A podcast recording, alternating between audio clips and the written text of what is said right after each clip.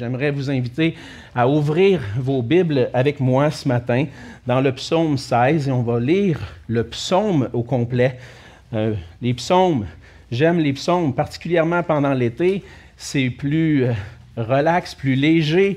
Euh, on peut lire ces cantiques-là et puis ça édifie nos cœurs et j'ai été édifié particulièrement par ce psaume-là et je voulais le prendre le temps de le partager avec vous. Donc le psaume 16. Euh, on lit à partir du verset 1. La parole de Dieu dit ceci. Hymne de David. Garde-moi, ô Dieu, car je cherche en toi mon refuge. Je dis à l'Éternel, Tu es mon Seigneur, tu es mon souverain bien. Les saints qui sont dans le pays, les hommes pieux, sont l'objet de toute mon affection. On multiplie les idoles, on court après les dieux étrangers. Je ne répands pas leur libation de sang. Je ne mets pas leur nom sur mes lèvres. L'Éternel est mon partage et mon calice. C'est toi qui m'assures mon lot. Un héritage délicieux m'est échu, une belle possession m'est accordée. Je bénis l'Éternel, mon conseiller, la nuit même mon cœur m'exhorte.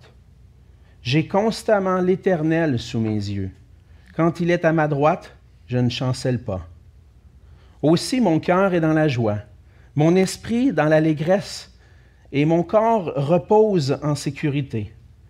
Car tu ne livreras pas mon âme au séjour des morts, tu ne permettras pas que ton bien-aimé voie la corruption. Tu me feras connaître le sentier de la vie. Il y a d'abondantes joies devant ta face, des délices éternelles à ta droite. Et on va se courber dans un mot de prière. Oui, Seigneur, notre Dieu, merci pour cette grâce que nous avons de pouvoir nous présenter devant toi, de pouvoir venir dans ta présence, devant ton trône de grâce, devant où tu manifestes ta gloire et ta majesté, comme on, on l'a chanté ensemble ce matin, où tu règnes, Seigneur, comme souverain sur toute la terre. Et Seigneur, lorsqu'on se présente devant ta, sainteté et qu'on voit qui tu es, on réalise combien nous sommes faibles, petits et pécheurs, Seigneur. On est des êtres pécheurs par nature, mais dans ta grâce, Seigneur, tu nous accueilles dans ta présence. Et merci pour ce privilège que nous avons de pouvoir goûter à ta présence.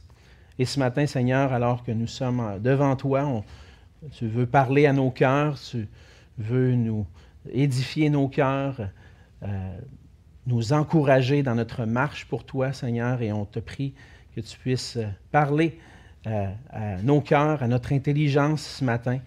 Rends-nous attentifs à ta parole. Sois avec moi, ton humble serviteur qui veut euh, proclamer cette parole avec clarté, avec justesse, pour que tous ensemble, Seigneur, on puisse te glorifier comme tu en es digne. Seigneur, bénis cette parole dans nos cœurs ce matin. C'est dans le précieux nom de Jésus que je te prie. Amen. C'est évident, on peut le constater, la musique est présente partout dans notre monde, dans notre quotidien. Peu importe les nations sur la terre, les peuples sur la terre, toutes les cultures euh, ont euh, la musique pour égayer, pour exprimer des louanges au Seigneur. La musique est présente partout maintenant dans, notre quotidien aussi. Euh, qu'on soit à la maison, euh, dans la voiture, dans le transport en commun, au travail, c'est très, c'est pas rare que on a un petit bout de chemin à faire, on allume la radio, on allume euh, notre Spotify, notre liste Spotify pour écouter les cantiques ou les chants euh, qu'on aime, les chansons qu'on aime. Et puis, dans le fond, la musique est présente dans notre quotidien, dans nos vies. Et depuis notre jeune âge, la musique est là. Je me rappelle très bien dans mon enfance d'avoir appris des comptines et des petites chansons d'enfants. Je me faisais euh, garder par une dame qui restait à côté du commerce où mes parents travaillaient. Et puis, ma tante Jeanne d'Arc, comme je l'appelais, nous m'enseignait des petites chansons comme Frère Jacques, puis Au clair de la lune. Puis, on apprend ça dans notre enfance. Hein? C'était les petites chansons que euh, ma tante Jeanne d'Arc me, me faisait apprendre. je suis de la génération passe-partout. Donc, euh, j'ai appris beaucoup de comptines et des chansons avec passe-partout qui m'encourage à brosser mes dents le matin, le midi, le soir, avant de me coucher. Et puis, ces chansons-là restent dans nos cœurs puis nous permettent d'exprimer euh, des, des, faits au quotidien. Je n'ai pas juste appris des chansons avec ma tante Jeanne d'Arc, j'en ai, puis j'ai pas juste appris des chansons avec Passepartout. Dès mon jeune âge, mes parents m'amenaient à l'église, j'ai appris des chansons d'enfants. On fait souvent référence à moi, comme disait Michel, des fois, il dit Notre pasteur se souvient de cette chanson-là. Oui, parce que lorsqu'on chante des chants d'enfants, c'est les mêmes que je chantais quand j'avais trois ou quatre ans. Le savon lave mon visage. Toc, toc, toc, quelqu'un frappe à ma porte.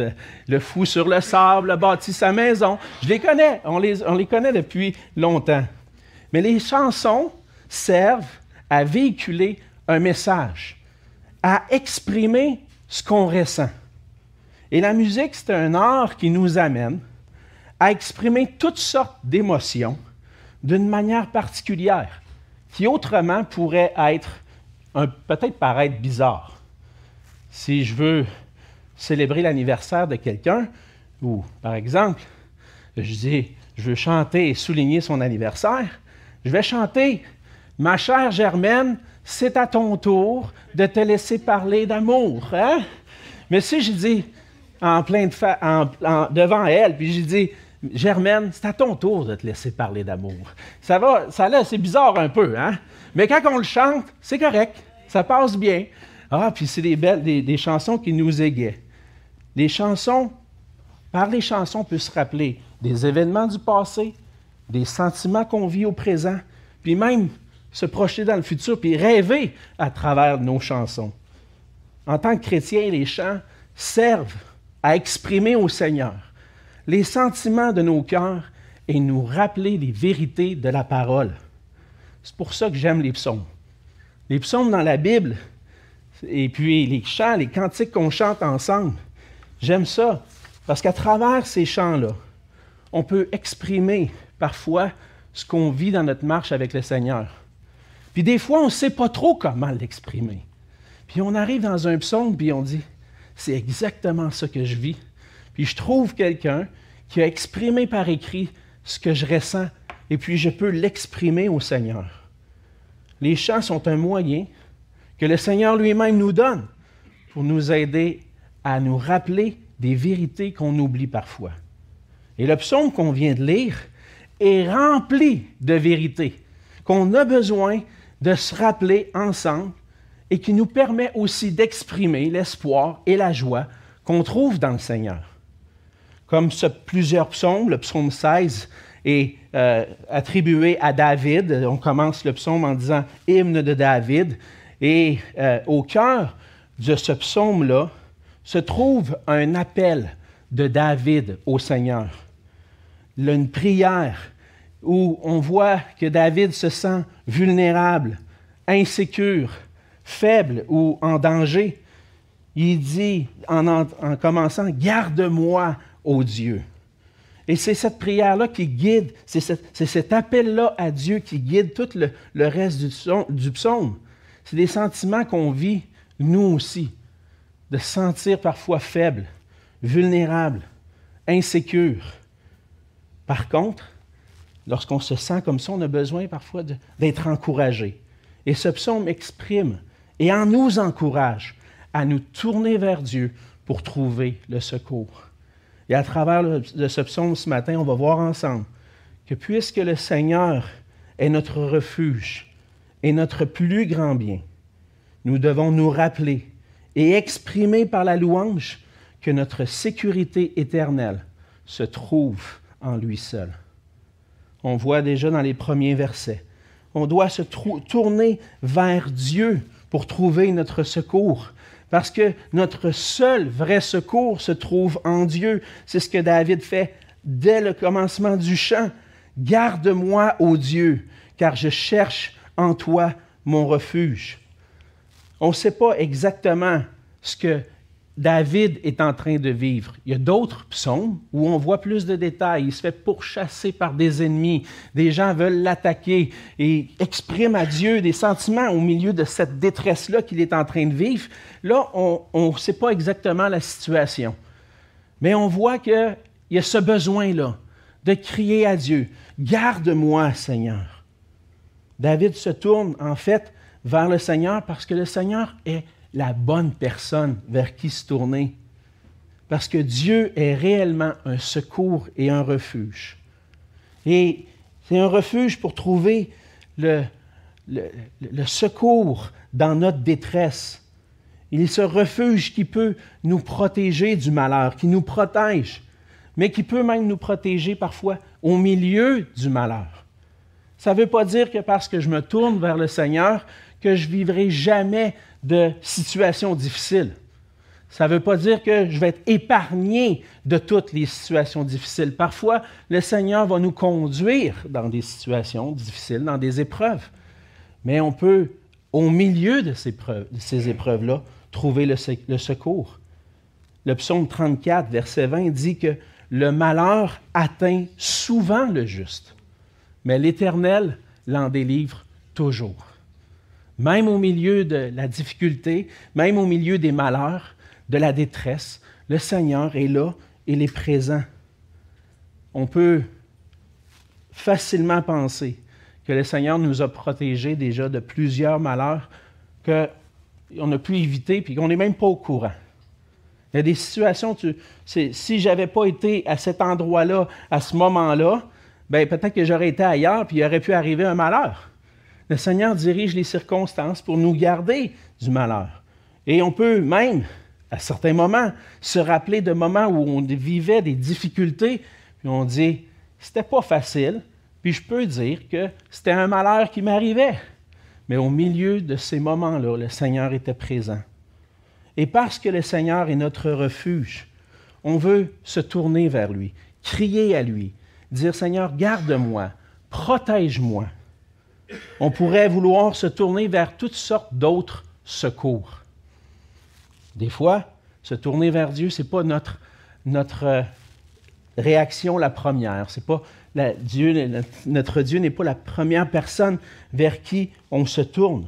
Et on le voit dans le psaume que David l'exprime d'une certaine façon en disant que dans le pays, au verset 4, on multiplie les idoles, on court après des dieux étrangers.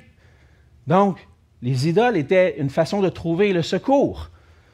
Certains peuples étrangers avaient les dieux pour nourrir, pour la nourriture. Et puis on se tournait vers ce Dieu-là pour dire pourvoir lorsqu'il y avait un moment de famine. On se tournait vers ce Dieu étranger-là pour pourvoir, pour pouvoir vivre. Mais en réalité, ce que David dit, c'est que ces dieux-là ne sont pas un secours. Ce n'est pas vers eux que je veux me tourner. Ce sont des dieux inventés. Ce n'est pas, pas le seul vrai Dieu. Le seul vrai Dieu, c'est celui qui peut me procurer la sécurité, la tranquillité, le confort. Le Seigneur est le seul qui peut réellement nous protéger du malheur. Et le chant sert, les psaumes servent à exprimer cette, vérité-là et à nous rappeler ensemble que c'est vers le Seigneur qu'on veut se tourner. La louange par les chants sert à nous rappeler que seul Dieu est un véritable secours pour nous, puis à l'exprimer de tout notre cœur. Des fois, on peut vivre des situations difficiles, puis on vient à l'Église, on chante un chant, ou des fois on a un chant qui vient sur notre cœur, et puis qui nous rappelle que notre secours se trouve en lui seul, et on l'exprime au Seigneur.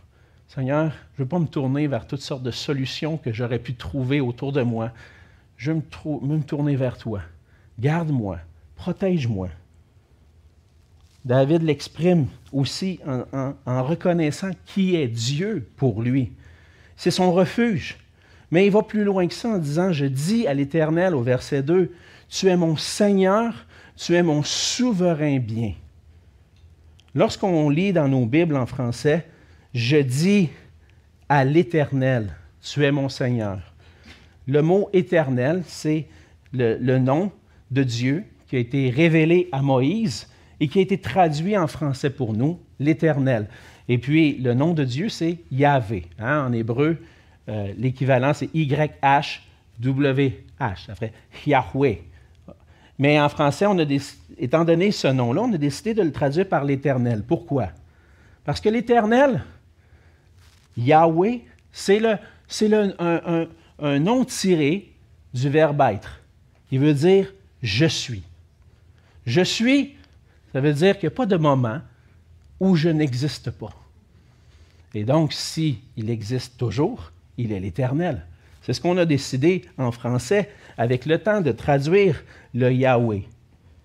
Ça fait, en réalité, ce privilège-là de se présenter à Yahweh, à l'Éternel, puis de se présenter devant lui, c'est un privilège particulier que David a parce qu'il est fait partie du peuple de Dieu.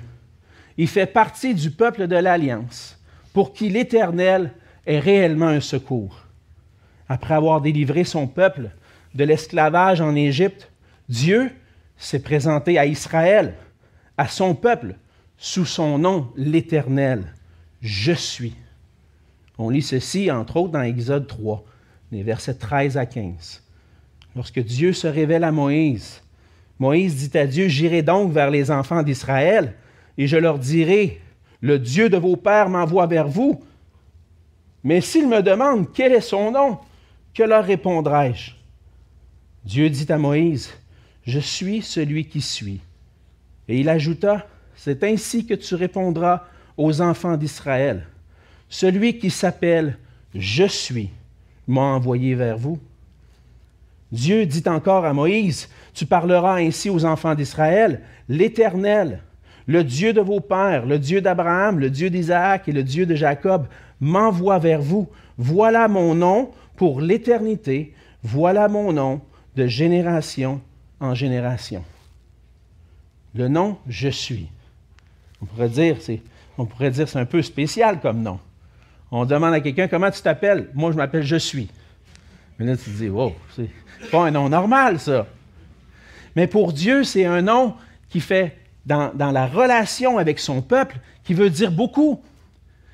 Parce que la promesse de Dieu envers son peuple, c'était que Dieu allait habiter avec son peuple. Je suis avec vous. Je serai avec vous. Dernière, euh, il y a quelques années, j'étudiais un peu le, livre d'Exode. Et cette expression-là, je serai avec vous, ça m'avait frappé comment elle était répétée souvent. Mais en, en réalité, c'est exactement le nom de Dieu qui est mentionné là. Je suis. Je suis avec vous. Et lorsqu'on pense, on dit, qu'est-ce que ça veut dire tout ça? Ça veut dire que Dieu est présent. Dieu est là. Dieu s'appelle Je suis. Quand tu te demandes où c'est qu'il est, Seigneur, où, es-tu dans mon épreuve, où es-tu dans mes malheurs, il répond, Je suis avec toi. Je n'ai pas besoin de courir ailleurs, parce que je suis est avec moi, celui qui existe d'éternité en éternité. Le Seigneur, que alors, comme David l'exprime, il dit, je dis à l'Éternel, tu es mon Seigneur. Tu es mon Seigneur parce que tu es celui qui règne. Tu es le roi, celui qui est au-dessus de toutes choses. C'est toi qui as créé toutes choses. Il n'y a rien en dehors de notre Dieu qui existe et qui n'a pas été créé par Dieu. Il est éternel et tout ce qui est en dehors de lui a été créé par lui. Alors, il est le créateur. Ça veut dire qu'il a le pouvoir sur toutes choses. Il n'y a rien qui existe qui n'est pas sous sa gouvernance. C'est le Tout-Puissant, celui qui est au-dessus de tout. Alors, lorsqu'on met, on se place devant le Seigneur, on regarde les circonstances dans lesquelles on, de ce qu'on vit, notre bonheur, notre malheur, les, les situations difficiles, on regarde ça à la lumière de qui est mon Dieu. Et puis je dis, Seigneur, tu es au contrôle même de ces événements-là. Il n'y a rien qui échappe à ta souveraineté. Tu es mon Seigneur. Tu es mon Seigneur parce que c'est toi qui règnes, mais parce que aussi j'ai fait de toi mon Dieu, mon Seigneur. Il est notre Seigneur, notre Maître. Il est notre plus grand bien. Et pouvoir appeler l'Éternel mon Seigneur, c'est le plus grand privilège qui existe. Pensez-y bien. Il n'y a pas de plus grand privilège que de pouvoir appeler l'Éternel mon Seigneur. Pourquoi? Parce que ça, ça qualifie la relation que j'ai avec mon Dieu, avec ce Dieu de l'univers qui m'a créé. Je peux dire qu'il est mon Seigneur, parce que je lui appartiens. J'appartiens à l'être suprême qui possède la gloire, la sainteté, la majesté. Tous les chants qu'on a chantés ce matin préparaient ce moment-là. De réaliser qui est mon Dieu. Et j'appartiens, moi, un faible enfant, un faible homme, j'appartiens à ce Dieu-là. Est-ce que j'ai quelque chose à craindre? Est-ce que j'ai besoin de me tourner vers autre chose que Dieu lorsque j'ai besoin d'un secours? Non parce qu'il est mon Seigneur. Il est mon Dieu. David va jusqu'à exprimer, il dit, tu es mon souverain bien. Il n'y a pas de bien de plus grand que d'être en relation avec Dieu, parce qu'on sait qu'on est dans sa main. Si l'Éternel est ton Seigneur, tu as tout ce dont tu as besoin, parce que lui va prendre soin de toi, peu importe ce qui arrive. Parce qu'il est notre Seigneur, il est notre plus grand bien. Et donc, dans l'incertitude, dans le découragement, dans la détresse, dans l'inquiétude, le Seigneur est le seul qui peut nous garder. Ultimement, c'est lui qui contrôle toutes choses. C'est lui qui va nous garder. Notre première réaction pourrait être de trouver des, solutions rapides pour assurer notre sécurité. Souvent, des solutions rapides, ce n'est pas toujours les solutions les plus sages. On dit Oh, j'ai un problème, j'ai de la difficulté à, boucler le mois. Je vais aller emprunter de l'argent à la banque, je vais régler ça. Des fois, rapidement, hein, on peut penser comme ça. Puis, vite, j'appelle le téléphone, je dis à la banque, OK, peux-tu augmenter ma marge de crédit? Je vais pouvoir mettre ça là-dessus, je vais pouvoir régler ce que je dois. Je ne dis, pas qu'il y a de quoi de mal à emprunter de l'argent à la banque à certains moments. Mais des fois, les réactions, c'est de trouver la solution rapide à mon problème. Plutôt que de prendre le temps de me tourner vers Dieu et dire Seigneur, tu vois, là, c'est difficile ce mois-ci. J'ai des solutions en tête, mais je ne veux pas trouver ma solution, je veux trouver la tienne. Guide-moi, conduis-moi pour que je puisse trouver une solution dans tout ça. Et je sais qu'il y a des gens ici qui ont vécu des fois des situations difficiles financièrement, puis comment je vais faire? Puis, dans l'immédiat, je ne vois pas de solution rapide. Mais j'ai été témoin aussi qu'avec le temps, le Seigneur a pourvu. Et souvent, on a tendance à se tourner vers nos solutions rapides. puis des fois, on manque de sagesse. Mais on ne prend pas le temps de se tourner vers celui qui est notre véritable secours, même pour nos finances, même pour des situations dans nos vies. C'est vers lui qu'on doit trouver notre secours. Puis parfois, pas juste au niveau financier, des fois on, vit des épreuves, des fois dans des relations, c'est pas facile. Des, situations difficiles qui peuvent durer non seulement des jours, mais des mois et des années. Puis des fois, tu te dis, Seigneur, ça va-tu finir un jour, ça? Qu'est-ce qu'on fait dans ce temps-là? On cherche notre solution. Le livre de Lamentation, chapitre 3, versets 25 et 26, nous rappelle que l'Éternel a de la bonté pour qui espère en lui, pour l'âme qui le, cherche. Il est bon d'attendre en silence le secours de l'Éternel. Lorsqu'on se tourne vers le Seigneur pour obtenir sa protection, on peut avoir confiance en la parole de Dieu. Le Seigneur est bon pour ceux qui le craignent. Le Seigneur ne m'amène pas dans une situation difficile parce qu'il est méchant envers moi. Non, il est bon même au milieu des difficultés, même au milieu des épreuves.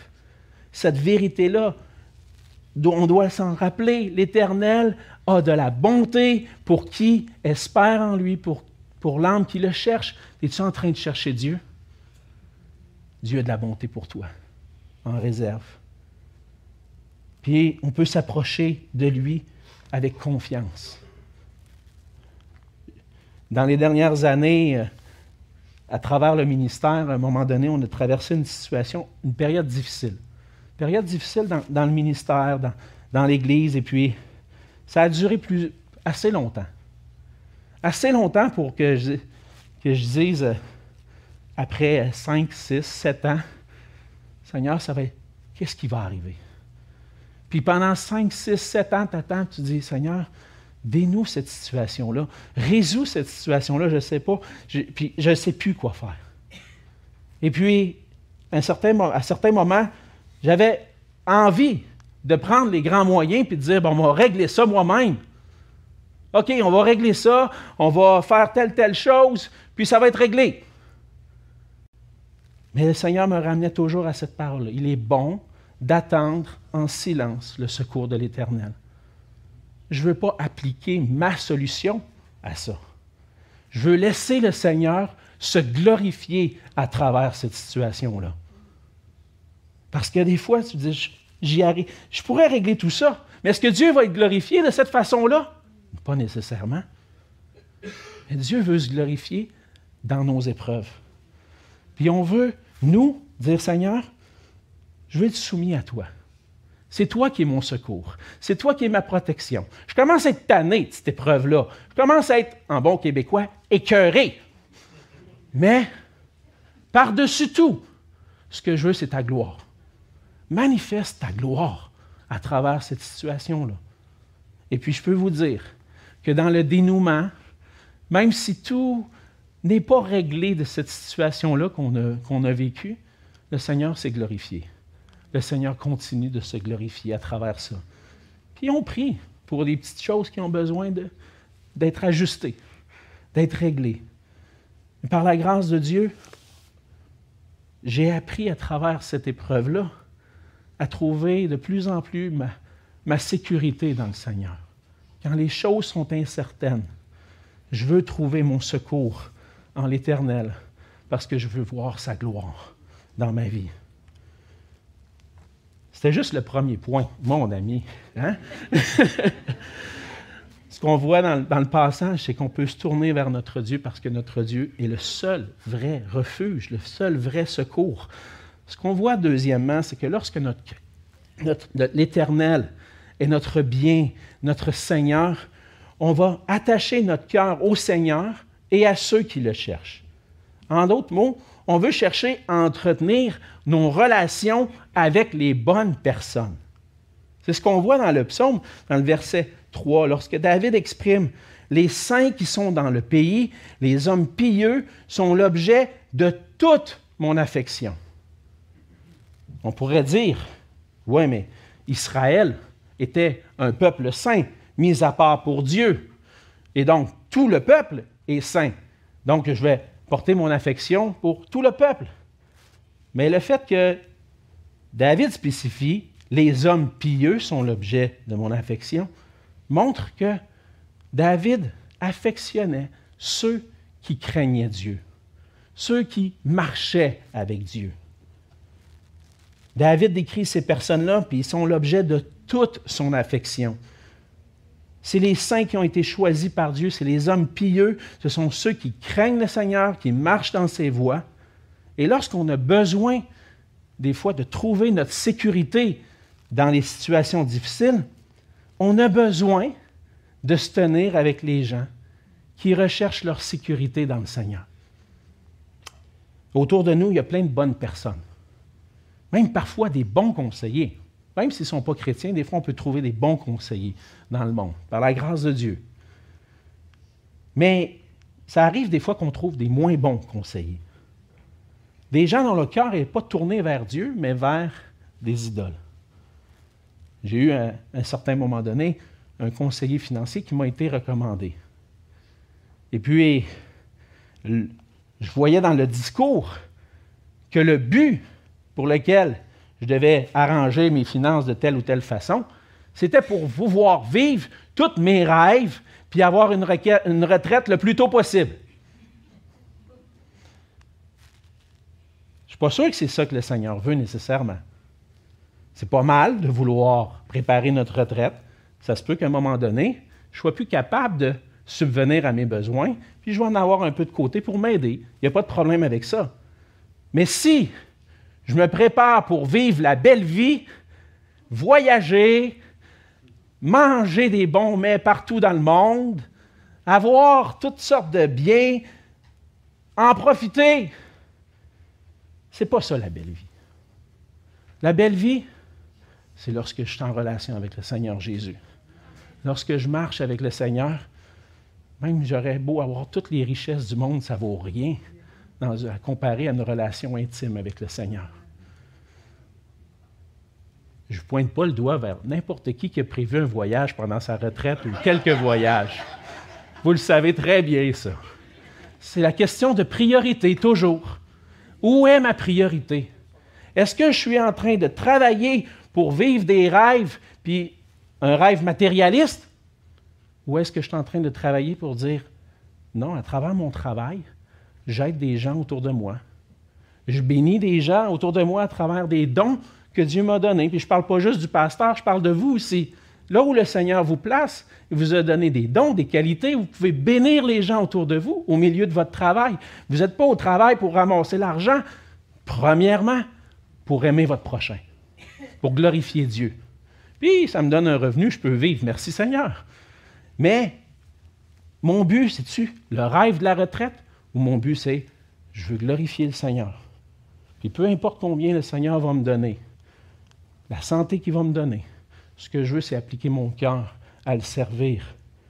Donc, des fois, on peut trouver des conseillers autour de nous dans le monde. Mais est-ce que ces conseillers-là nous aident à aller vers le Seigneur ou à se tourner vers les idoles de notre monde? Et puis, ce que David dit, c'est non, moi, mon cœur veut être attaché à ces hommes et ces femmes qui aiment le Seigneur, qui le craignent, et que lorsque les difficultés viennent, je vois dans leur vie qu'ils ne se tournent pas vers des idoles, mais vers Dieu. Puis c'est à ça que je vais attacher mon cœur. C'est à eux. Dans le fond, les frères et sœurs dans le Seigneur, qui sont dévoués, qui sont attachés au Seigneur, c'est eux qui nous aident, qui nous encouragent au milieu des difficultés. Celui qui est attaché à Dieu m'encourage à faire confiance au Seigneur dans les circonstances. Et quand je suis insécure concernant ma santé ou celle d'un membre de ma famille dans des situations, ces gens-là m'aident à me tourner vers Dieu. Donc ma question pour vous, avez-vous des bonnes relations?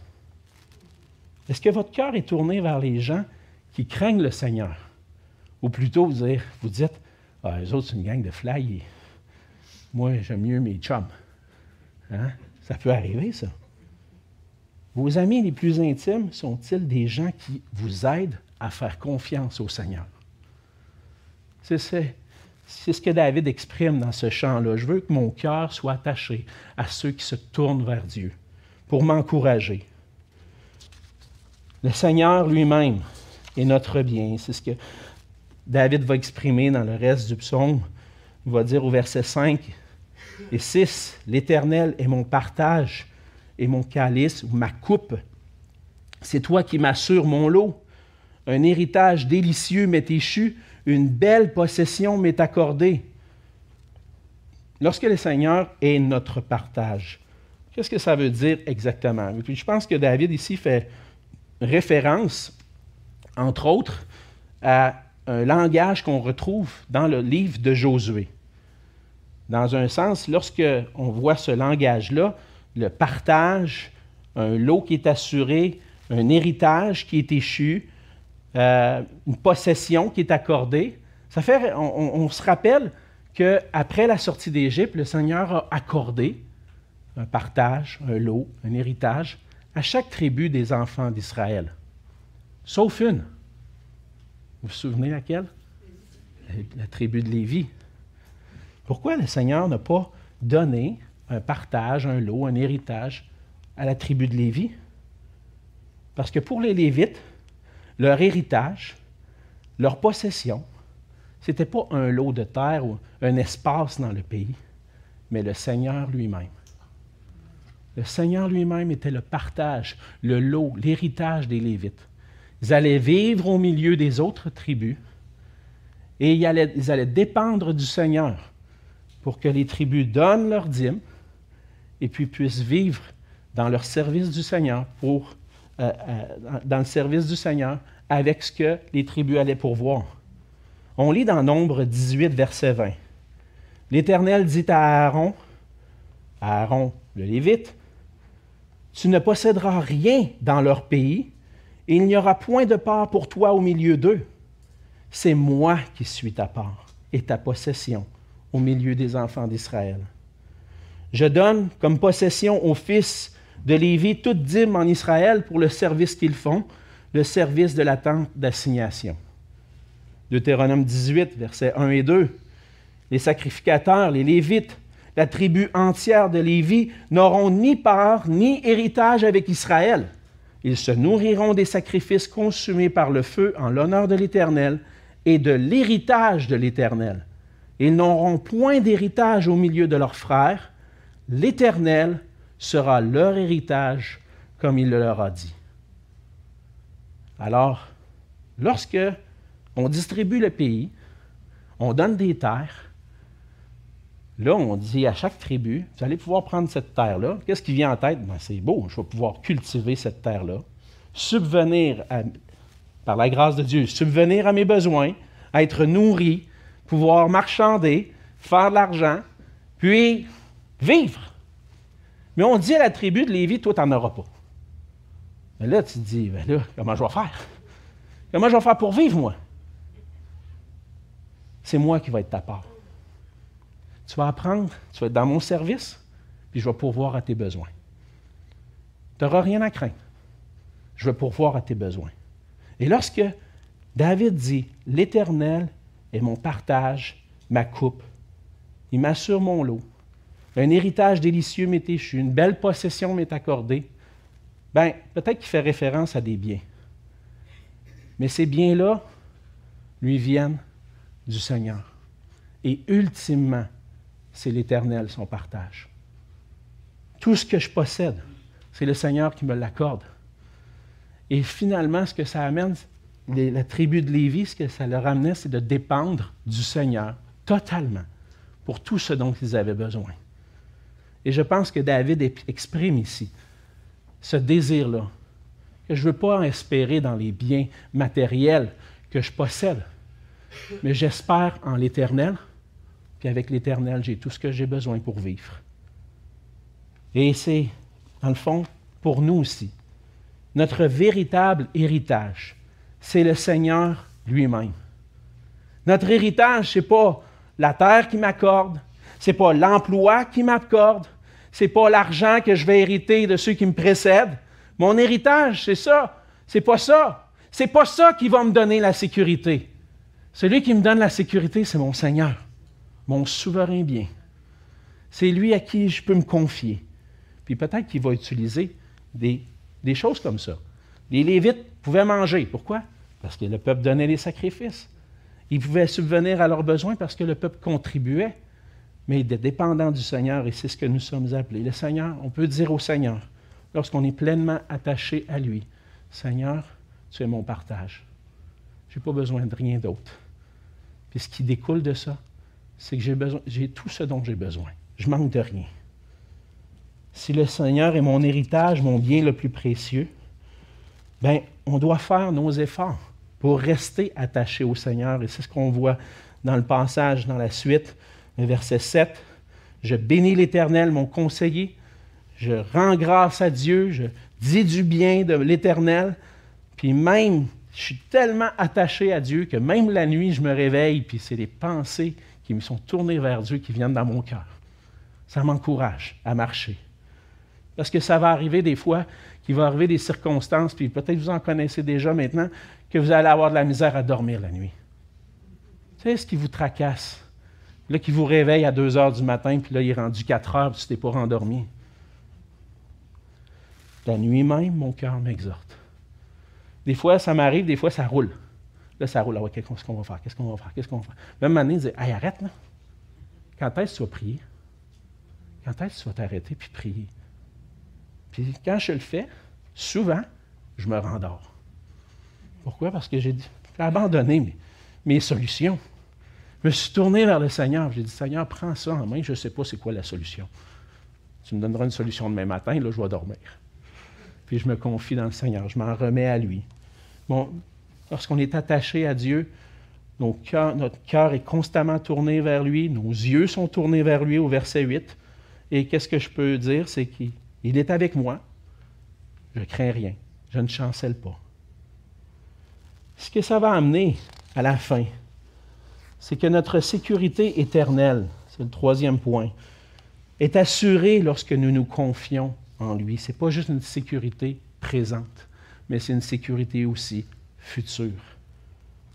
On voit dans le passage que David est tellement confiant dans le Seigneur, en criant à lui, Garde-moi, protège-moi, je sais que c'est lui ma part, que mon cœur est dans la joie, mon esprit est dans l'allégresse. L'épreuve n'a pas disparu encore, mais mon cœur est dans la joie, mon esprit est dans l'allégresse, et mon corps repose en sécurité. J'ai rien à craindre. Pourquoi? Parce que je le sais ultimement qu'à la fin, tu ne vas pas livrer mon âme au séjour des morts. Tu ne vas pas permettre que ton bien-aimé, ton enfant, voit la corruption, que voit la mort, la mort éternelle. Je pense que c'est à ça que fait référence le verset ici.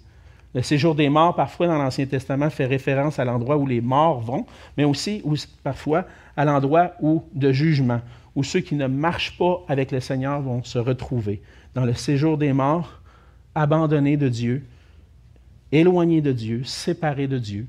Et je pense que c'est à ça que fait référence le verset ici. Tu ne livreras pas mon âme au séjour des morts.